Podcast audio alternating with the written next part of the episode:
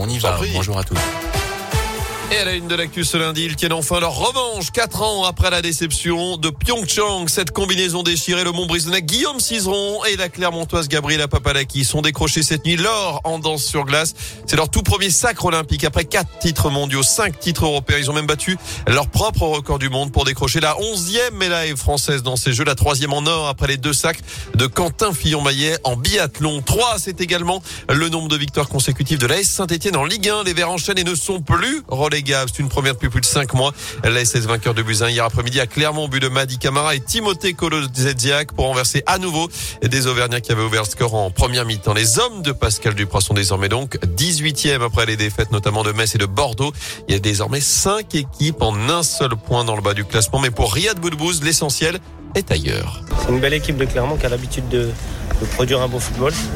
On a réussi à, les empêcher de, faire ce jeu aujourd'hui avec euh, Madi en marquage sur euh, Gastien.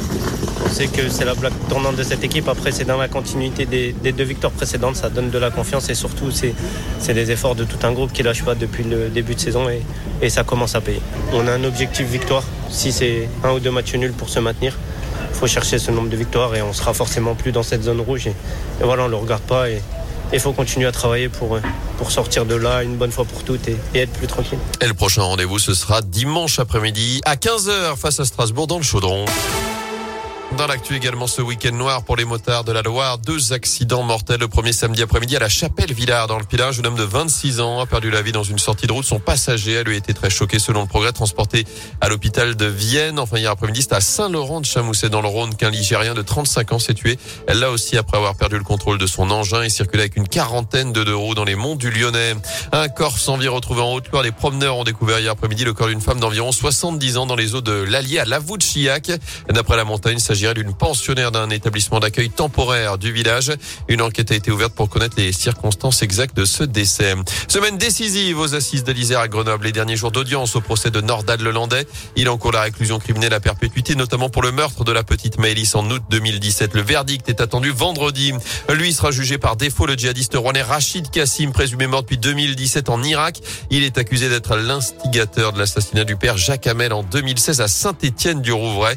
Le procès de cet attentat s'ouvre aujourd'hui devant la cour d'assises spéciale. Trois autres individus comparaîtront pendant quatre semaines pour association de malfaiteurs terroristes.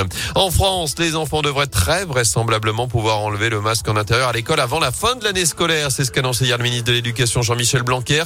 Je rappelle que le protocole va être allégé à l'école à partir de la rentrée des vacances d'hiver dans deux semaines donc pour notre zone avec notamment la fin du port du masque en extérieur. Fini aussi les attestations sur l'honneur des parents et fini surtout les trois tests pour les cas contacts. Un seul sera désormais nécessaire à J plus 2 pour retourner en classe. Enfin, beaucoup plus léger pour terminer. aujourd'hui à la Saint-Valentin. On en parlait ce matin, ce 14 février. Petit cadeau, petite attention à prévoir pour votre cher et tendre. À saint notamment. C'est aujourd'hui que les messages que certains d'entre vous ont envoyés seront diffusés, notamment sur les panneaux lumineux de la ville.